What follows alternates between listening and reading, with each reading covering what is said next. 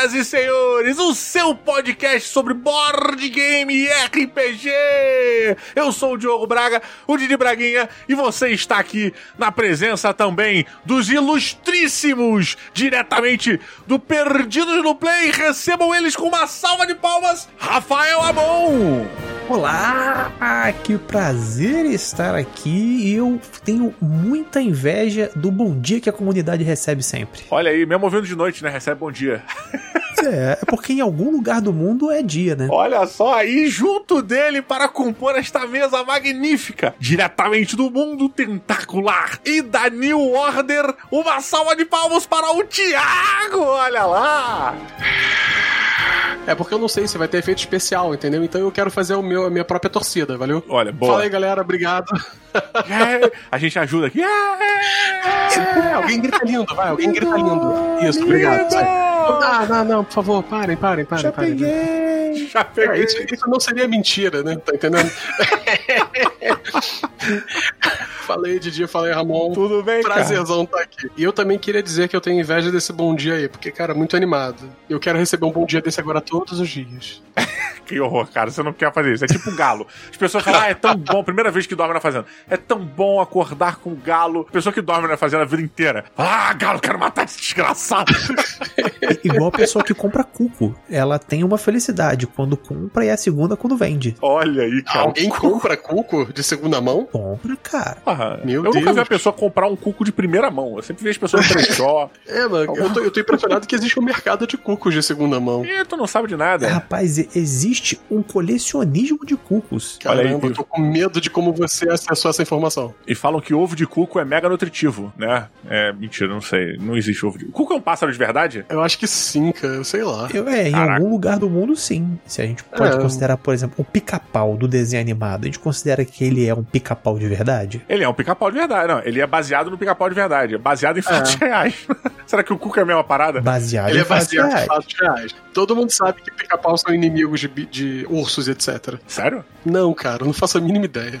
Por isso que a pauta hoje não é sobre o pica-pau, muito pelo contrário.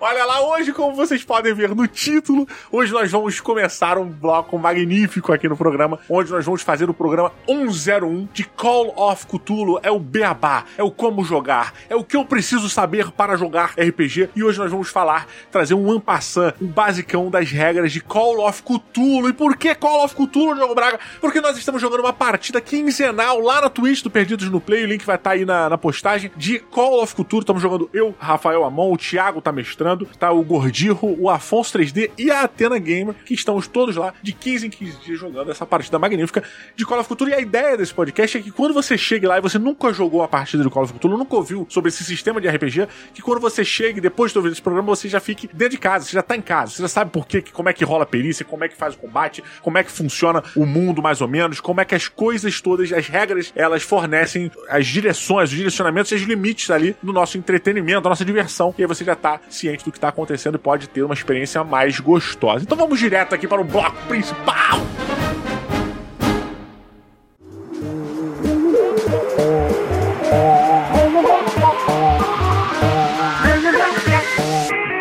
Muito bem, Call of Cthulhu talvez seja um dos sistemas de RPG que é inspirado no mundo de HP Lovecraft mais famosos que existe, né? Cara, eu acho que é o mais famoso até. Eu afirmo, é o mais famoso. É o mais famoso, né? Eu joguei dois. Eu joguei o Cara, Rastro. olha só, a gente, a gente tá apresentando o jogo para as pessoas que não conhecem. Então, o que a gente afirmava passa a ser verdade. Ah, é Caramba. famoso pra quem não conhece nada. É um ponto. Fácil Então calma aí, então calma aí, então calma aí. É, Call of Cthulhu, chamado de Cthulhu, é o RPG mais famoso do Lovecraft e eu sou o melhor narrador da face da Terra. Olha isso, Pronto. você só É viu uma aventura que foi a aventura do Thiago. Cala a boca, Didi. Cala a boca, Desculpa. ninguém perguntou nada, Didi. Porra. Desculpa. Não, mas olha, eu já joguei outras aventuras com o Thiago e ele mestra muito bem. E, inclusive uma outra aventura de Call of Cthulhu também. Sim, verdade, jogou assim. Eu, Totoro, o 3D, Sim. Carlos ah, Voltor. Henrique, Voltor, o Henrique, Henrique. Isso. E acho que tinha mais um. Tio Rex. Não, tinha, É, é, tinha o, era o Rex, o Rex, era o Rex, o Rex. pode crer. Lá na falecida caverna, é, a Caverna do Dragão. Taverna, Taverna do Dragão. Taverna do Dragão. O que Deus a tenha. Que É, Deus a foi tenha. muito boa, mas, mas olha só, o Call of Cthulhu, ele é um sistema de RPG, a gente vai esmiuçar, esmiuçar não, mas a gente vai te passar o básico aqui do que você precisa saber para jogar o Call of Cthulhu. Basicamente, Call of Cthulhu é um RPG de horror, tá? É um RPG de horror, onde você precisa interpretar um investigador dos mitos de Cthulhu. Você não necessariamente vai ter um personagem que ele já conhece os mitos, mas o lance é, em algum momento da existência daquele personagem, ou ele teve contato com os mitos de Cthulhu, ou ele vai ter contato com os mitos de Cthulhu. Isso é um, é um, é um início pra você saber. E o que, que são os mitos de Cthulhu? Os mitos de Cthulhu são as lendas, são as coisas que são inexplicáveis, que aconteceram, que trazem realmente o grande o, terror, né? O, o caos ali, a, a, a dúvida, o suspense, a loucura pro jogo, sabe? Então as pessoas elas ouvem falar dessas lendas, desse- desses mitos de Cthulhu, e eles vão atrás estudando essa parada. O que, que aconteceu naquele lugar? O que, que é isso? Então o jogo ele tem muito dessa questão de você ir, a- ir atrás dos mitos. Tem alguns personagens que estão buscando explicações ou querendo entender um pouco melhor desses mitos. Tô certo, Thiago? É, cara, é basicamente isso mesmo. Porque o jogo ele, ele chama atenção né, para as duas principais características do ser humano, que são o quê? A curiosidade e o medo do desconhecido. Então, você tá curioso pra entender o que que é aquilo, o que que é aquele segredo ali que tá sendo escondido, mas quando você descobre, quando você realmente começa a descobrir, você, você não queria ter descoberto. E aí é que começa o horror, é o medo do desconhecido. Cthulhu é isso. É, eu acho que na, na verdade você, se você nunca, nunca leu nada de Cthulhu e tal, e tá jogando pela primeira vez, você meio que não vai ter essa, esse know-how, né? Essa memória de que, porra, jogar Cthulhu é difícil. Jogar Cthulhu é difícil pra cacete. A probabilidade do seu personagem sobreviver no final da aventura é baixíssima.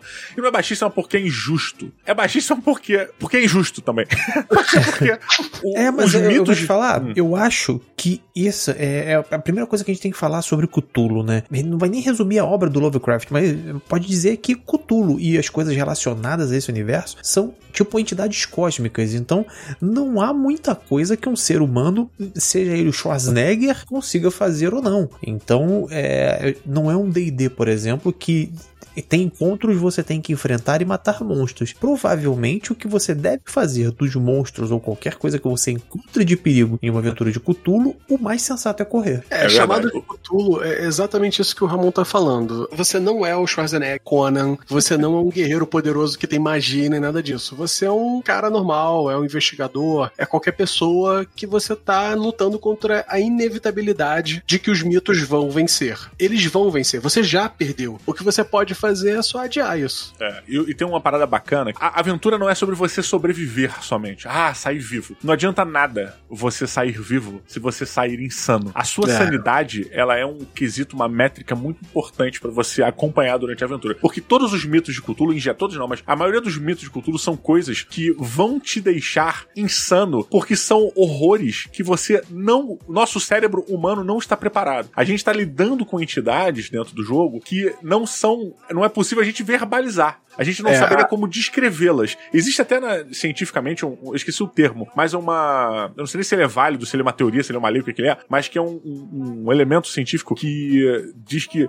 Tem, ele é pautado em cima da história de quando os. Dizem isso, né? Eu, eu pelo menos li em alguns lugares, provavelmente Wikipedia, mas quando os índios estavam nas Américas aqui e avistavam as caravelas, pra eles a visão da cara das caravelas era uma coisa tão fora do padrão que eles não conseguiam nem enxergar as caravelas como embarcações. Eles comparavam elas com nuvens, ou com montanhas, ou com alguma outra coisa que fizesse parte da realidade. E com a gente, o que acontece quando a gente vê um, algum, uma- alguma criatura do Lovecraft, alguma coisa, a gente tenta associar ela a alguma coisa que a gente consiga entender. Só que o nosso cérebro, ele não está preparado para aquela visão. Então ele, ele, além de não entender, ele vai enlouquecer, porque ele vai tentar criar conexões daquilo com a nossa realidade, e essa merda vai deixar a gente maluco. Exatamente. É como a gente, a primeira vez que assistiu Carreta Furacão. Cara, então, vou, vou falar um negócio, cara. que eu- foi perfeito o que o Didi disse. Foi, foi perfeito em cada, cada palavra, sinceramente. Foda. E o que eu disse, não? Nem tanto. Olha aí, ficou Nem tanto. nem tanto, nem tanto. Quase tanto. É porque você esqueceu de falar dos Vingadores da Carreta Furacão. Se você tivesse falado Nossa isso, senhora. a gente tinha ido. Ok, tá?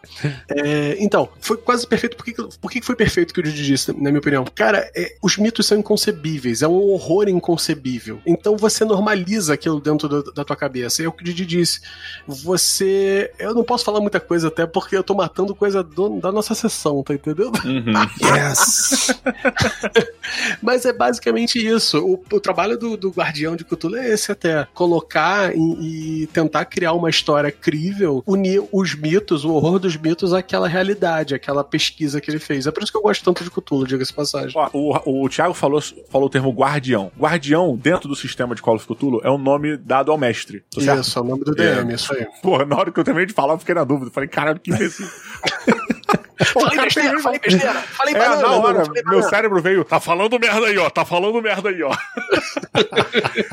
Mas é isso, é o guardião e ele vai narrar a história, aí narrar o, o, o mestrar, aí vai de cada um. Mas é, ele vai contar o que está acontecendo e a gente vai interpretar. Então vamos pro, pro beabá aqui da formação do personagem. Primeiro, o mundo, né? É, o Call of Cthulhu ele se passa muito na década de 50, 40, né? Ele não se passa normalmente. Ele é mais. Ele, ele é, você pode jogar mais no mundo mais atual, mas normalmente ele se passa no início dos anos do século passado, do século 20, né? De 1900 mais ou menos, 1930, 1940. 1920, 1920. 1920. Yes. Esse é o recorde. Você pode fazer aventuras mais modernas, que tenham outros elementos, mas o bacana dessa época é porque você pega um pouco a narrativa do próprio Lovecraft, dos livros, dos contos que ele escreveu, e fica mais ou menos em cima dela, dessa, dessa época que era que os contos aconteceram. E você tem algumas limitações tecnológicas que são muito interessantes para a criação do universo de Lovecraft. É, é isso mesmo, perfeito. É, o, o, chamado de Cthulhu básico, né, o padrão é 1920. Você tem vários outros cenários que transportam né, os jogadores para outras situações possíveis, 1930, 40, 50, é, anos atuais, pô, Império Antigo, é, Roma Antiga, é, medieval, etc. O meu cenário preferido de chamado de Cthulhu é o Invictus, que é na Roma Antiga até. Eu sou apaixonado. Olha, que irado, cara. Nunca sabia nem que existia isso. Existe. Caraca. Eu conheço até o autor, conheço pessoalmente ele. É, é, é muito maneiro. Oscar Rios. Ele é hispano, alguma coisa assim. Porra, maneiro. Ei, tô tirando onda, rapaz. Vou tô escrevendo uma aventura em inglês pra mandar pra ele. Olha, que bacana, olha cara. Que bacana. Então, olha,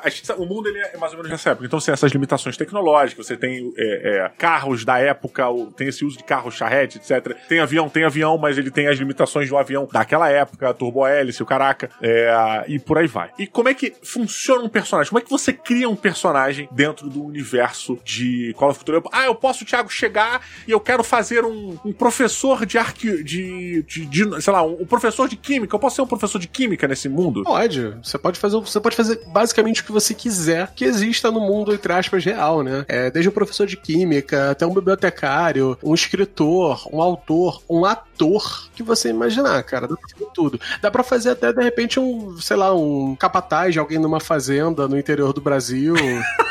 Ele tá falando isso porque o meu personagem é, um, é, um, é quase um capataz de uma fazenda. Que isso, imagina, é. que isso.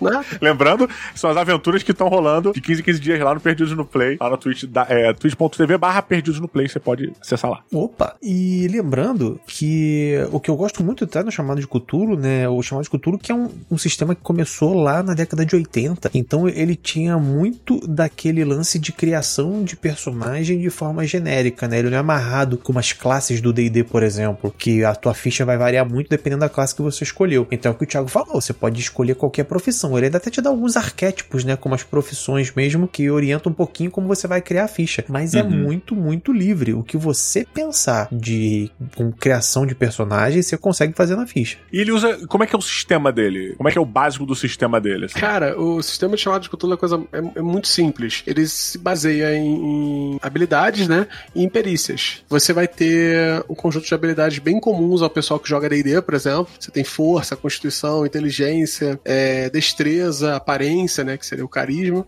e você tem umas habilidades diferentes, mas que são tamanho, poder e educação. E é basicamente isso a diferença. E cada um vai ter, cada personagem vai ter perícias também. Essas perícias são a, a, o quão bom ou ruins eles são em fazer diversas atividades que eles podem fazer, desde, sei lá, saltar, etc. Os atributos são percentuais, assim como as perícias também. E o jogo é tão difícil de se jogar, Didi, mas tão difícil que é o seguinte: você pega dois D10, né? Faz um D100 e joga eles. Tirou menos do que o valor que tá na tua perícia, você passou. Acabou o sistema. De nada. Passou no teste. Podemos Beleza, terminar, então. podemos terminar. Tchau. Valeu, galera. Valeu. Obrigado pela, pela companhia até o fim. Foi bom. Um abração. Nos vemos aí daqui a 15 dias no.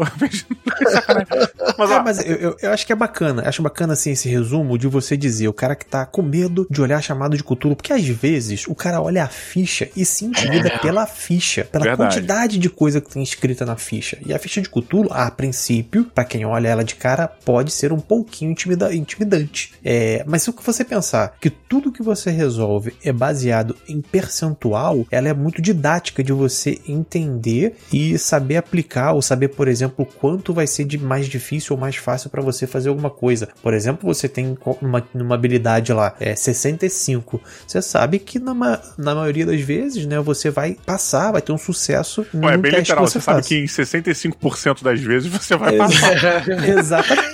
Se você Exatamente. entende porcentagem, você entendeu o jogo. Pronto, É isso acabou. O chamado de Cthulhu é baseado em um sistema chamado BRP, que é o sistema da Chaosium, né? Que é a editora que criou o chamado de Cthulhu. Esse BRP tem vários outros jogos ali. Você tem o RuneQuest, você tem o chamado de Cthulhu, você tem o Pendragon, que vai vir em breve pela New Order também. Pra quem não conhece, o Pendragon é RPG arturiano, cara. É Rei Arthur. Pô, é legal. Aventura de Rei Arthur. É sensacional. É muito legal, muito legal mesmo também. E são variações do mesmo sistema. Todos eles são variações do mesmo sistema. Existem outros sistemas também baseados em D100 que eu não vou me lembrar agora e as pessoas vão me ofender no futuro por causa disso. Eu mando um beijo para essas pessoas todas. Justo, são elas que nos botam pra frente. É. Exatamente.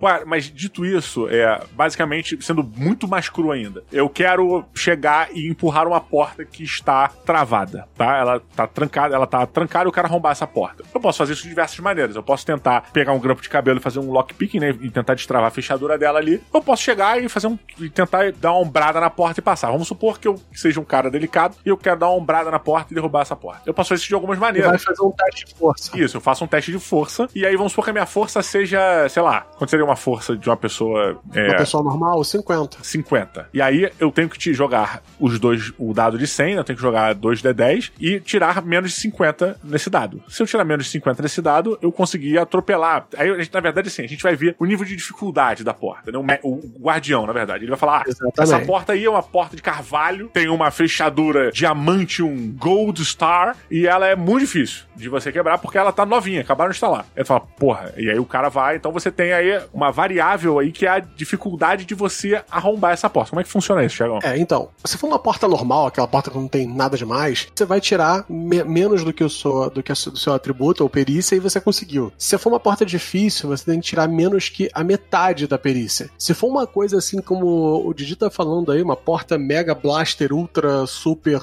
duper, você tem que tirar um impale. O que, que é o impale? É um quinto da perícia. Então é basicamente você pegar esses 50 e dividir por 5. Exatamente. 50 dividido por 5, 10. Se a porta for muito difícil de ser aberta, você tem que tirar 10 ou menos num dado de 100 faces, É, ou basicamente. seja, Exatamente. você sabe que a probabilidade de você conseguir fazer isso é de 10%. É você de vai rolar 10%. 10 vezes esse teste e em uma você vai passar. É. No próprio livro, ele tem uma tabelinha lá com todos esses quintos, né? Com a tabela dizendo ah, o meio e o quinto já, pra você não ter que ficar pensando muito é, em algumas situações. Eu tô errado, Sim, merda, na né? ficha também tem. Não, não, isso tem no livro e também tem na ficha. Tem você na ficha, pode. né? É só você preencher na ficha. Se você preencher lá no, no quadro grande o valor, aí tem dois quadrinhos do lado. No do, de cima você preenche a metade e no de baixo você preenche um quinto, que é o, Uhum. o crítico, né? O Muito difícil. Que é o dificílimo. E isso Tá. meio que pauta todo o sistema, né? Isso vale pra quando você quer fazer força e vale também quando você tá entrando numa biblioteca e você vai estudar sobre a geologia do local, certo? Sim, exatamente. Só que aí, ao invés de testar, testar a força, você vai testar lá o usar biblioteca, porque é pra achar o livro que você quer achar. Ponto. Olha aí. Então, ó, a gente tem então aquelas perícias, perícias básicas que cabem a todos os RPGs,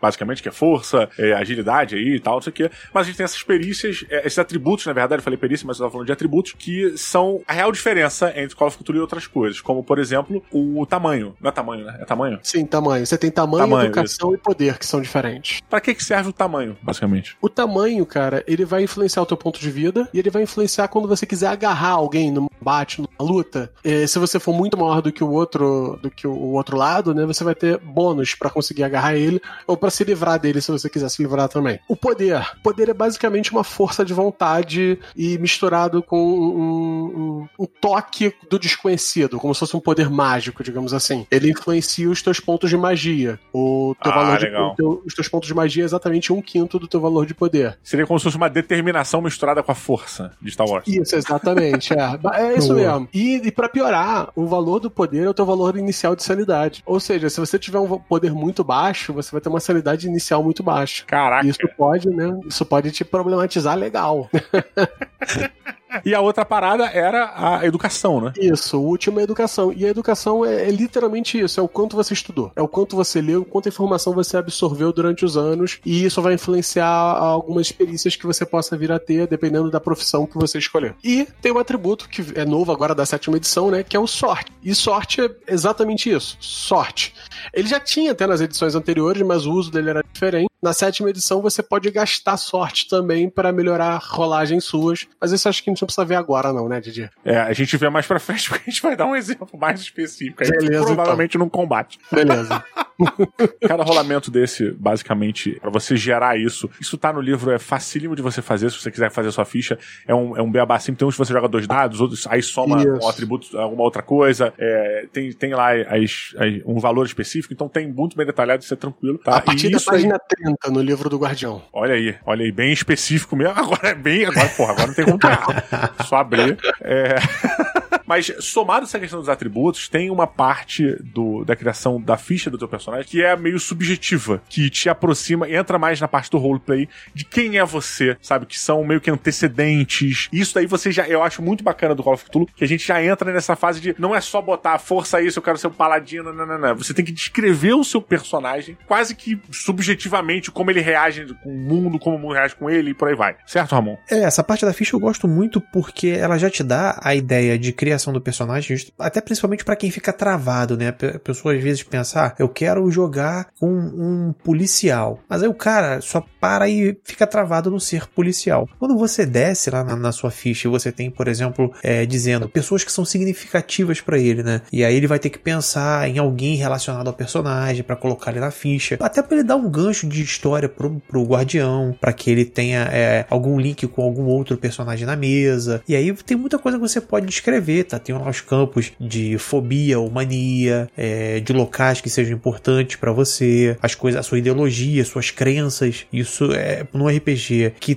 trata muito, né, dessa parte psicológica do relacionamento mistério, das né? pessoas e mistério em relação ao desconhecido. É muito importante esse tipo de informação, mesmo que ela não seja um número, mesmo que ela não seja algo rolável, ela é uma coisa muito importante pro jogo. Porra, elas vão definir mais ou menos como você vai se relacionar com as coisas que estão acontecendo. Por exemplo, imagina que você seja, no caso, o meu personagem, né? Ele é um cara que veio da roça, né? Um, um- quase que um capataz ali na roça, né? Um, um cara que não tem, nunca viveu em cidade e tal. É um cara criado na roça.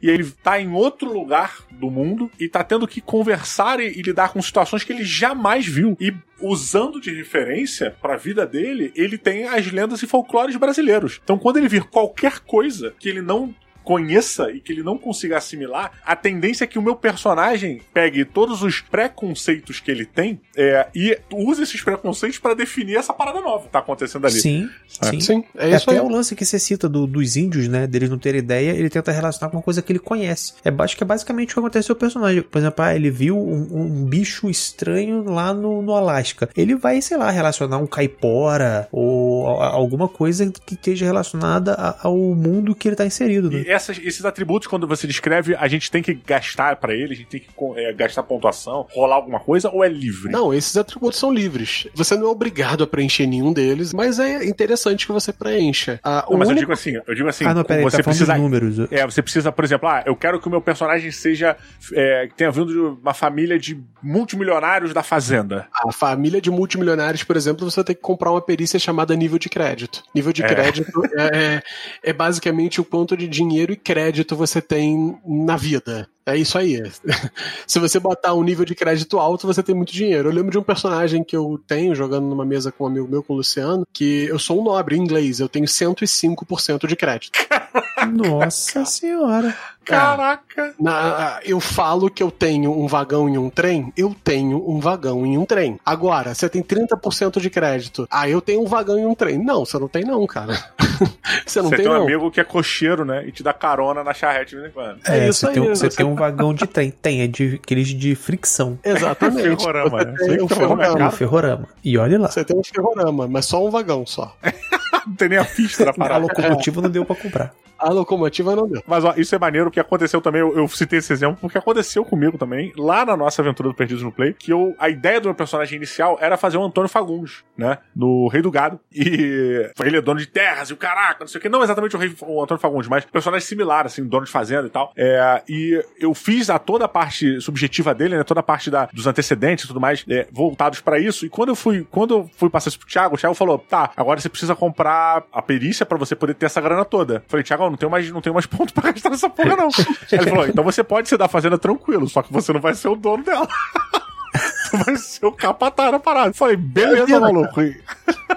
É a vida. Mas é isso. E, e eu acho que é bacana porque o que você quer que o seu personagem seja, ou ele tenha sido, é, você vai ter, talvez, limitações ou futuras definições nas perícias ou algumas coisas que você vai ter que gastar seus pontos de personagem para você poder ser daquele jeito. Isso faz todo sentido e é bem, bem simples de se colocar. Então, vamos já. Já temos aqui os atributos, basicamente. Já temos é, esses antecedentes, essas, essa parte mais subjetiva do seu personagem, que na verdade é objetivo, porque define quem ele é e como ele funciona. E agora vamos para a questão das habilidades, das perícias, literalmente, o que, que ele sabe fazer e como ele faz essas coisas. Bom, pra explicar as perícias do investigador, eu acho que a melhor coisa que a gente pode fazer é uma cenazinha muito rápida. Então vamos fazer isso. Bora. Vocês entram pelaquela porta dentro da casa, da casa que estava abandonada que vocês estão investigando, e na sala, a sala tá muito escura. A sala não tem nada, só uma escrivaninha na parede oposta à porta onde vocês, da onde vocês entraram. Ah, não tem luz, vocês estão com uma lanterna na mão, cada um de vocês olhando para os lados, aquele cheiro de mofo muito forte, e a luz da lua que mal entra pela janela com as persianas de madeira dela quebradas e faz formas estranhas pelo chão enquanto vocês andam. O que, que vocês vão fazer? Eu, eu vou pra trás do, do Ramon. É, Cara, aí tu vai ficar dando em círculo, porque eu ia falar exatamente isso. Eu vou pra trás dele. Mas olha, é, então eu vejo que o Ramon tá com mais medo do que eu. E eu pego meu, meu medalhão da, de Nossa Senhora, que eu tenho no peito aqui, aperto, faço minha oração pra ela e entro buscando é, uma forma de abrir ainda mais essas persianas para iluminar melhor o, o ambiente. Devagar, né? Então, nesse momento, quando você chega perto das janelas, você vai fazer um teste de observação para ver se você acha alguma forma de abrir aquelas persianas antigas que você nem sabe como é que funcionam direito. Beleza, vou rolar então aqui é, 2D10, né? Pra jogar. Meu, minha observação é quanto mesmo, Thiago? 50, 50. 50. Beleza, vou rolar aqui. Porra, 64. Caraca, 64. É, aí. Cara, é, tu tá procurando ali na, em volta ali da janela, pelo batente dela, e tu não tá achando nada não, tu tá pensando, caramba, eh, como é que funciona isso aqui? Mas a luz que entra é pouca, deve ser por isso. Ah, eu viro pro Ramon e falou: Rapaz, é melhor tu dar uma olhada nisso aqui, rapaz. Porque esse tipo de janela você precisa da ferramenta certa pra abrir. Eu jogo pra ele um pé de cabra. É, um pé de cabra com certeza abre portas e janelas, né? é uma arma, é uma ferramenta de, to, de do, do ladrão moderno. De onde eu venho chama-se ferramenta universal. É, é isso aí. Então eu posso usar a- a- o pé de cabra pra tentar abrir? Pode, Ah, você pode usar, você pode usar o pé de cabra pra tentar arran- literalmente arrancar a persiana de frente da janela. Vou fazer. É o quê? É teste de força ou ou teste de, sei lá? Cara, então, aí são aquelas situações de chamado de cultura que depende muito do mestre. Eu vou te falar o seguinte, com um pé de cabra, eu sei que teu personagem não é um cara fraco, eu não vou te pedir teste não. Foi, você arrancou. Só que é aquele negócio, você fez um baita barulho enquanto você fez isso.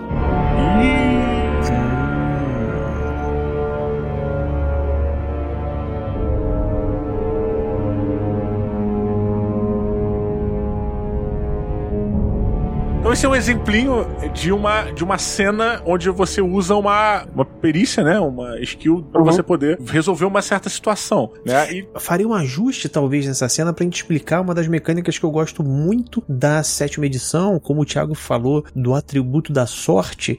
Ele falou: olha, pra você saber como operar e- e essa, essa persiana, você precisaria observar num teste de 50%. Você tirou 64%. Se você Isso. quisesse gastar seus pontos de sorte para transformar essa falha num sucesso, você teria que usar só a diferença de, em pontos para fazer daquilo um sucesso. Então você gastaria 14 pontos da sua pool de sorte, né, do seu atributo de sorte, para transformar essa falha num sucesso. Isso é uma mecânica que eu gosto muito. Pô, bacana mesmo. Bem bacana, cara, bem bacana. É, e assim, a gente tem diversas, inúmeras perícias dentro do, do Call of Cthulhu, obviamente, e cada perícia, ela pode até ter é, subperícias ali dentro, né? Você pode, por exemplo, você pode saber atirar com arma de fogo, mas que tipo de arma de fogo? É pistola? Sim. É shotguns? É rifles? E por aí vai. E aí você vai se especializando, né, dentro dessas, entrando nesse mundo da perícia e vai indo. E existe é, uma, uma- algumas pré-condições para você poder pegar algumas perícias e para você aprender durante a aventura, certo? É, a única perícia que você não pode ter logo assim desde o início, a única, única, única perícia chama-se Mitos de Cthulhu. Por quê? Porque essa, essa, essa perícia você só vai aprender durante o jogo. Ah, é o motivo da gente estar ali, afinal de contas. O resto, todas as outras, é, você não tem muitas condições, não. O que é claro que é aquele negócio, por exemplo, não tem porquê o ator, né, o personagem que você fez ator, por exemplo, ter pilotar aeronaves. A não ser que seja algo muito justificado. Por exemplo, você vai fazer o John Travolta. Né? Ele fez um filme, né? Ou, ou- ou a pessoa que tá jogando Uhum. com esse ator fala: ele acabou de sair de um filme que ele interpretou um, um as do, de É, pilotagem o- de avião e um filme Tom e tal. Cruise em Top Gun, ele Exatamente. aprendeu, Ele a aprendeu dirigir os alguma F-14. Exatamente, ele aprendeu alguma coisa. Agora, não tem porquê, de repente, o cara saber língua latina. Uhum. E essas coisas é uma questão. O mestre pode deixar, claro. Não tá na regra dizendo que não pode. Não tem nada lá, o preto no branco na regra dizendo que não pode. Mas é uma questão de, não, vamos lá, vamos ser. Mas vamos entra também noção. naquele ponto, né? Ainda que a pessoa, que o, que o jogador queira ter isso na ficha, ele não é só chegar e escrever nos antecedentes que ele veio de uma família é, la- de- que sabia falar latim e por isso ele sabe. Não, ele precisa gastar os pontos também. Precisa gastar os Pra- pontos também. Exa- exatamente. É, então, basicamente, perícia é isso. Esse é o uso da perícia e vamos pra fechar combate, que eu acho que é uma parte é,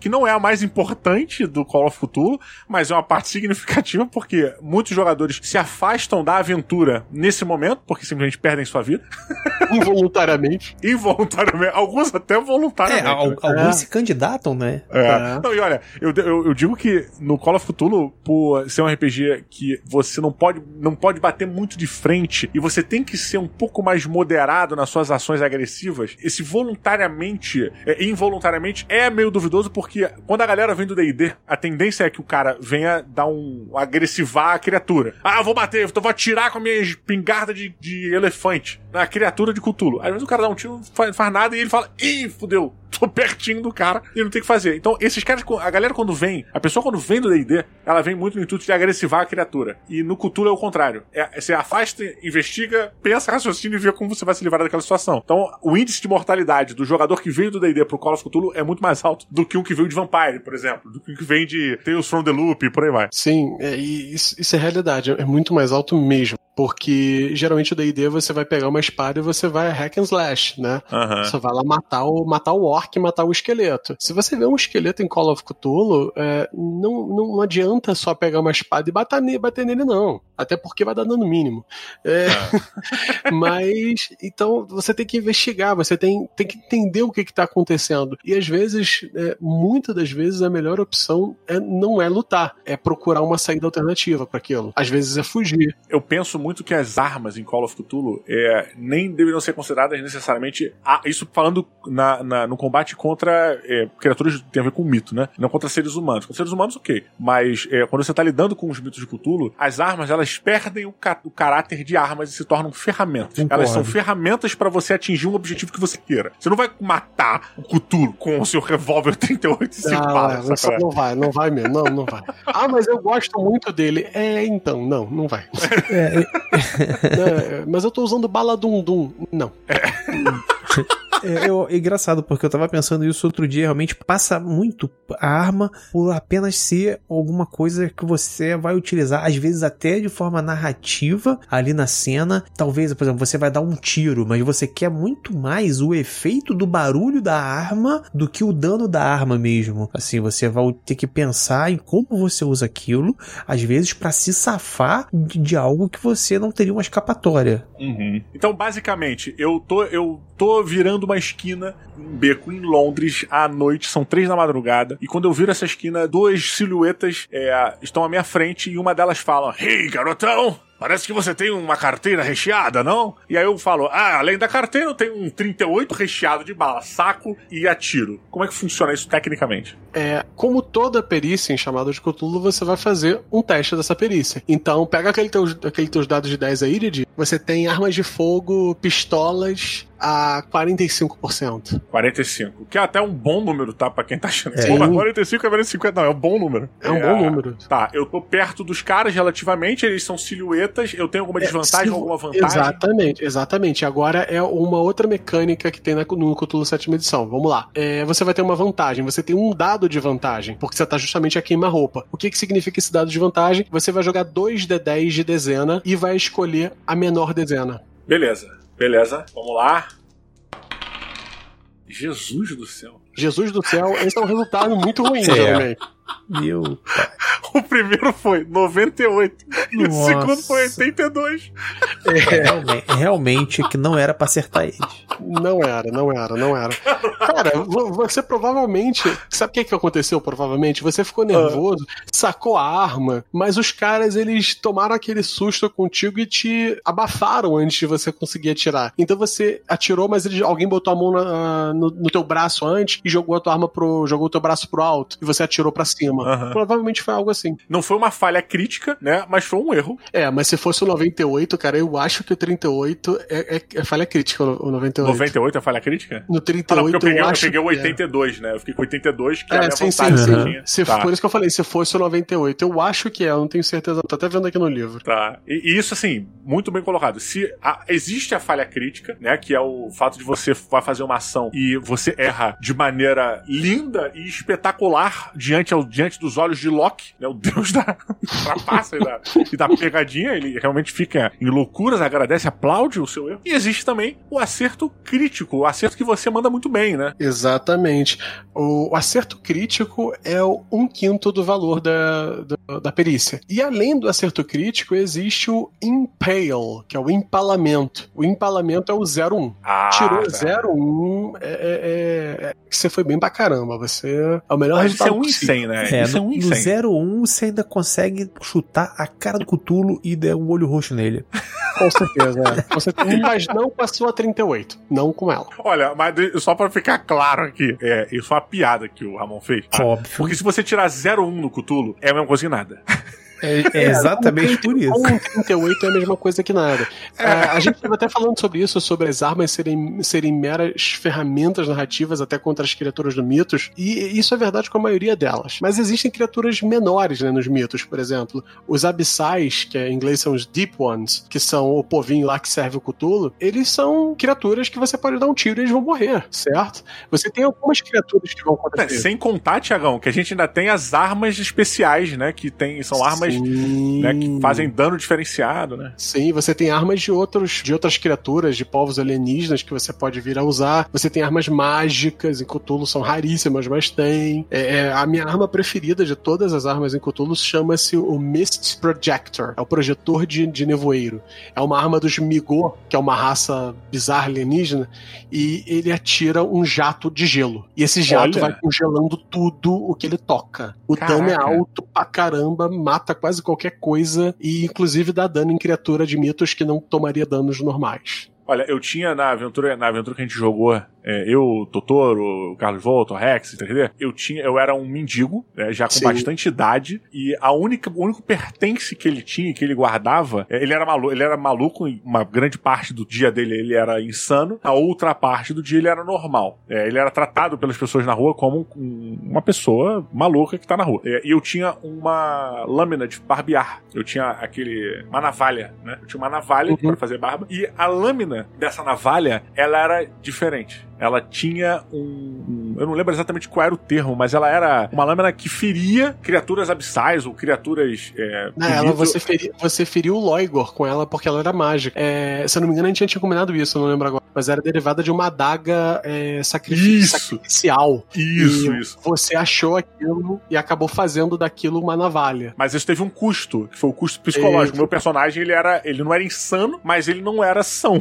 100%. Ele era, ele era meio maluco, ele não tinha pertences algum. Tanto que eu entrei na missão, literalmente, de gaiato no navio. Não foi de gaiato, né? Eu fui atrás porque ele, ele tinha um quê de, estudioso do mito. Ele já tinha passado pelos mitos de Cthulhu, né? E, mas a idade dele já era avançada, então tinha esse background aí. E eu lembro que a última ação do meu personagem, ele deu uma navalhada.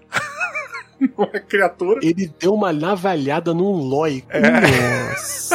Ele deu uma navalhada num Loigor. Pra quem, depois... pra quem não conhece chamado de Cthulhu, eu, vou dizer, eu só vou descrever rapidinho o que é um Loigor. É, um Loigor é, é, a criatura que, de acordo com os mitos, inspirou os dragões medievais. Isso Olha é um Loigor. é um bicho aí. invisível que, quando fica invisível, o cérebro humano percebe ele, entende ele como algo parecido com um dragão. Então, o tamanho do bicho, né? o, o quão assustador é o bicho e o Didi lá no meio do, do gelo lá do, do, do Polo é. Sul com uma navalha cortando o bicho. Não, mas não foi épico porque logo depois dessa navalhada eu fui consumido. É, é isso. Mas aí é um detalhe, Didi. É, aí é um detalhe. Entendeu? exatamente, exatamente. Mas você já cravou seu nome nas estrelas do, do ah, sucesso. E escrevi seu nome nas estrelas. Sacana, não é isso, né? Faz a pé não, pô. Tem, tem mais algum uma coisa importante pra gente falar do combate, assim, ou, ou foi uma. Cara, então, o combate, ele é, como eu disse, ele é um teste de perícia normal, né?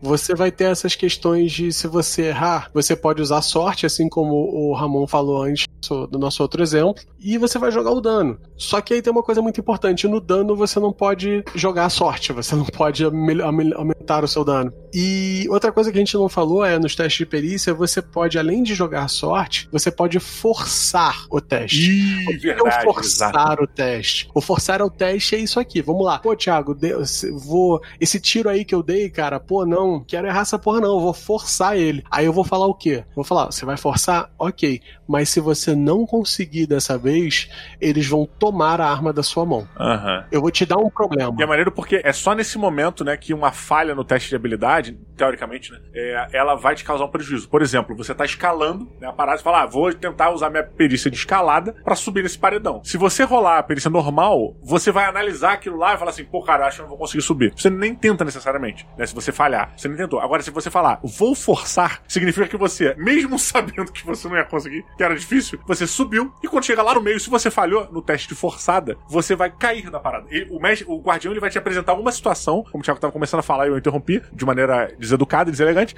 é, ele vai te apresentar alguma situação que pode ser muito danosa pro teu personagem. Exatamente. E aí eu vou te dar a opção. Eu vou te apresentar essa situação e vou falar, você quer fazer? Aí o Didi, como é um cara, pô, completamente, né, corajoso, etc., ele vai claro. fazer. Aí joga o D10 aí, Didi, joga aí. Olha aí, vamos jogar o D10 aqui. É, não, são os dois D10, né? Normal, Isso, joga o D100, né, no caso, é. 43. Olha. Aí sim. Tá vendo? Tá vendo? 43, 43 ele consegue. Na verdade, o cara, quando pegou o braço do Didi e jogou o braço dele pro alto, o Didi teve a presença de espírito de virar a arma para baixo. E acertou dele de baixo, de cima para baixo. E pronto. Uhum. É isso aí. Você vai jogar o dado, deu o 38, se eu não me engano, um D10 de dano. Jogou, rolou o dano, rola o dano aí. É um D10 de dano? É um D10, um 38, se eu não me engano, 3. é um D10. Bom, 3 de dano. Você não matou o cara, isso é um fato mas provavelmente ele tá bem machucado. Porque a, ma a maioria dos, dos, seres humanos tem entre 8 e 10 pontos de vida. Então. Olha aí. Pode ter fugido, talvez, não sei, a moral ali, um estampido pode... de uma 38 num beco escuro de Londres, em 1920, Exatamente. que provavelmente 38 nem foi criado nessa época, sei lá. não sei não, quando 38 é, é anterior, 38 é anterior a isso. É anterior? Ah, então tá tranquilo. É. 38 é, é de antes de 1890. Tá? É, 38 vem do Velho Oeste, né? É, Velho Oeste. Ah, olha aí. Eu te garanto o seguinte, se fosse uma escopeta, o mero clack-clack dela já assustava os dois. Porra, tá certíssimo. E eu acho que só pra gente também ir finalizando, é muito importante a gente falar da mecânica de sanidade, porque é um dos Sim. pontos fundamentais do jogo. Você, a perda de sanidade, que como o Thiago falou, tá atrelada a, aos, a alguns dos seus atributos, conforme você perde a sanidade nos encontros com coisas relacionadas ao mito, isso vai levando o seu, seu personagem pode morrer, você pode perder um personagem, não por ferimentos, mas por ele ter ficado completamente biruta. Hum, Exatamente. sim, e verdade. dependendo da jogada, dependendo do que acontecer, que você rolou, se você rolar um valor maior, dependendo do personagem, se você rolar esse valor, você vai ter um Bout of Madness. O que, que é o Bout of Madness? Você vai ter uma translocada lá no momento que pode ser desde você cair no chão e ficar em posição fetal chorando, quanto tentar destruir, matar e desfigurar a criatura que você viu. Ou o amiguinho do lado. Ou o amiguinho do lado.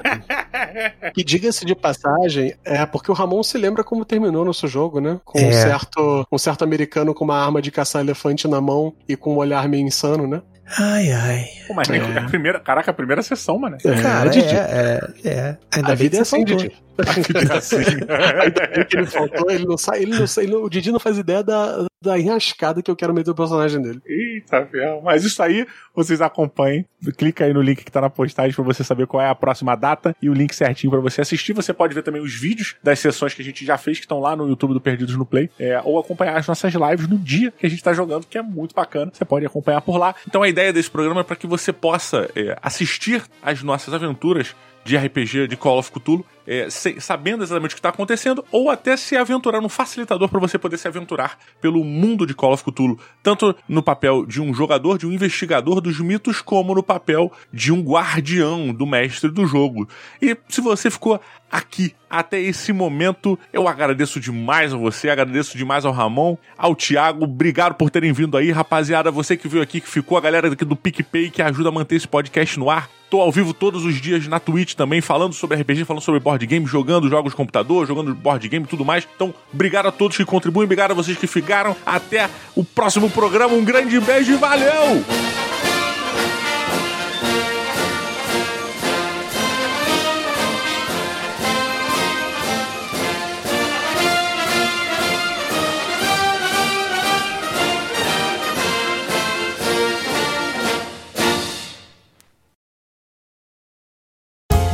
Podcast foi editado por Léo Oliveira.